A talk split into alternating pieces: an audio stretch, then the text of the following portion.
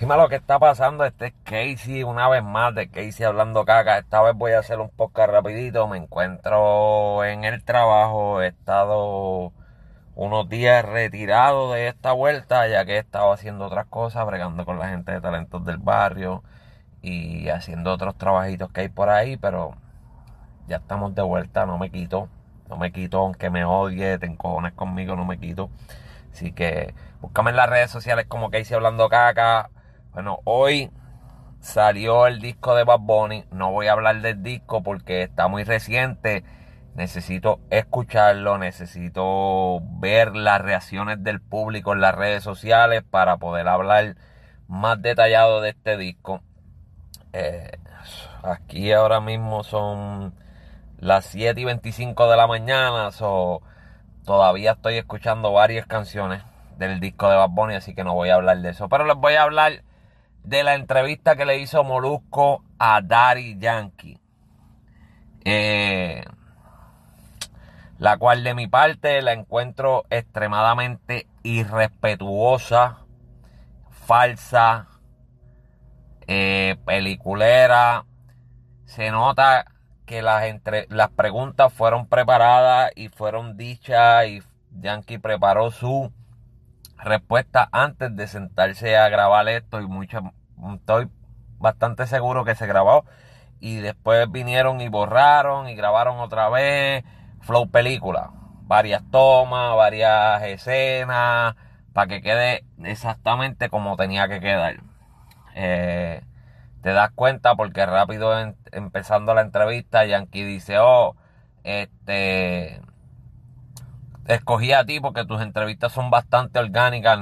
las entrevistas no son orgánicas porque tú vas preparado con tus preguntas. Una entrevista orgánica es que te sientes a hablar mierda como yo hago y por ahí fluye todo. Eso es una entrevista orgánica. No tener algo escrito con eh, preguntas escritas y que la persona sepa qué es lo que tú le vas a preguntar. Eso no es preguntas orgánicas.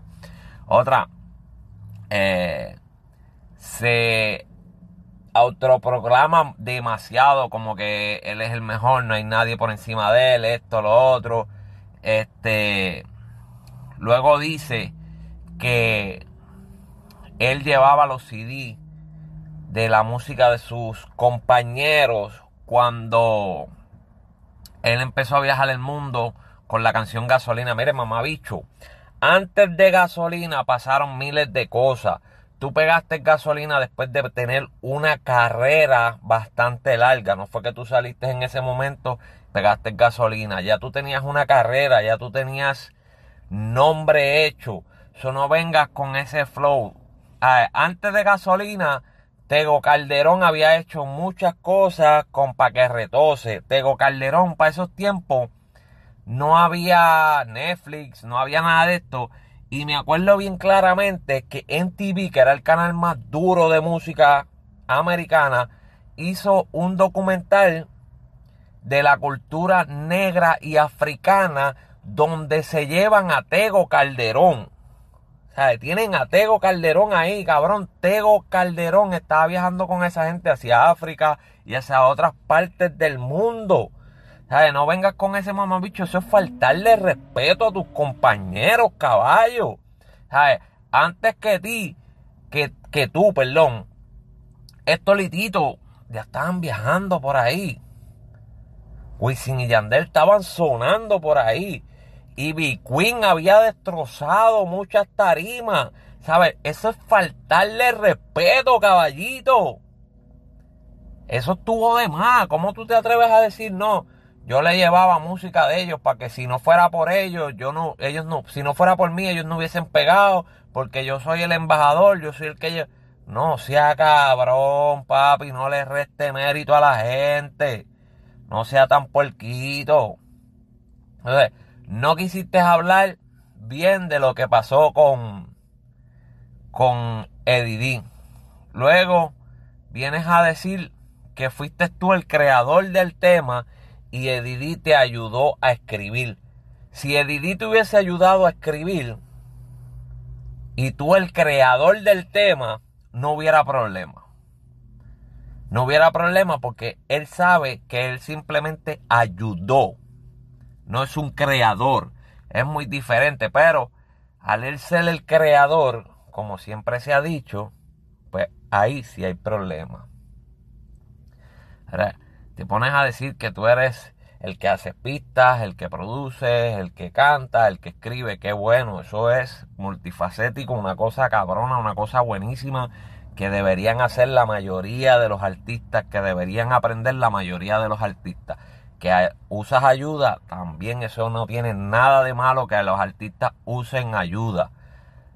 Le diste crédito a las personas que te ayudan, pero le diste el crédito como que, no, yo soy el, creador de todo y ellos son los que pues vienen y me dan la mano un poquito ya, ¿sabes? Cabrón, dale el crédito como se merecen, esa gente son talentosas, esa gente tienen algo y yo lo utilizo. utilizaste un punchline ahí diciendo, ah, que cómo te vas a hacer el ciego si te están regalando la vista.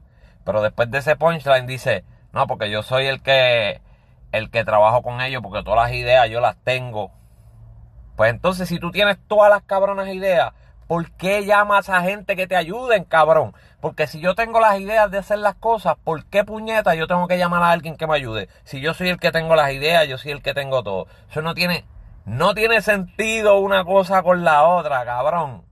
No tiene sentido. En verdad, la entrevista la tomé una falta de respeto al género completo y una falta de respeto a los fanáticos verdaderos. Otra cosa le hablaste del momento en que estabas en el concierto y la tiradera con Don Omar. Don Omar se desapareció. Eso estuvo malísimo de Don Omar haberse desaparecido y haber dejado esa gira que estaba impresionante. Malísimo de Don Omar. No sé exactamente cuáles fueron las razones de Don Omar, pero sean cuáles sean las razones, eso, eso le quedó bien puerco a Don Omar pero porquísimo. Pero con todo eso vienes y dicen en esta entrevista, todas esas veces yo gané porque la gente votaba. Cabrón, la gente no votaba. Yo fui a un concierto de eso y la gente no votaba. Ahí nadie votaba. Nadie enviaba un mensaje, nadie votaba, cabrón. Nadie. Eso deja de estar metiendo feca. Sí, la gente te daba igual como se lo daban a Don Omar, porque los dos son duros en tarima, son buenos showmans, son artistas bastante reconocidos que la gente le da el crédito como se lo merecen. Al igual como tú debes darle el crédito a los demás. Pero no metas esa feca, cabrón. Tú puedes cogerle pendejo a los chamaquitos estos que están empezando ahora, que no saben un bicho de historia, que no buscan historia, que no saben de atrás, que no saben nada, que solamente se dejan llevar con lo que cuatro pendejos escriben en las redes sociales. A esa gente tú le puedes meter feca. Pero la gente como nosotros que venimos de hace tiempo, que venimos con historia, que sabemos que estamos ahí desde mucho antes, cabrón, váyase al carajo tú y Molusco, en verdad, los dos se pueden ir al carajo, cabrón. Entonces después vienes con la otra historia de que no has, nunca escuchaste el tema de Trevor Clan, que hiciste el remix este ahora y que lo cogiste porque te gustó y nunca lo escuchaste, pero vienes a decir que Looney te lo puso en el estudio. O sea, que tú me estás diciendo a mí que tú fuiste con, con Looney a buscar una pista para este último disco y Looney te enseñó un tema de hace 15 años atrás.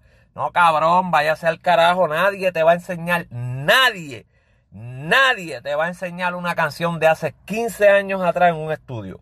Nadie te va a enseñar eso y mucho menos a ti, Darían, que eso no sea fequero esa canción si la habías escuchado o simplemente dijiste, búscame algo, vamos a ponerle que no la había escuchado, pero dijiste, búscame algo viejo por ahí que suene chévere para ver qué inventamos. Esa te la creo.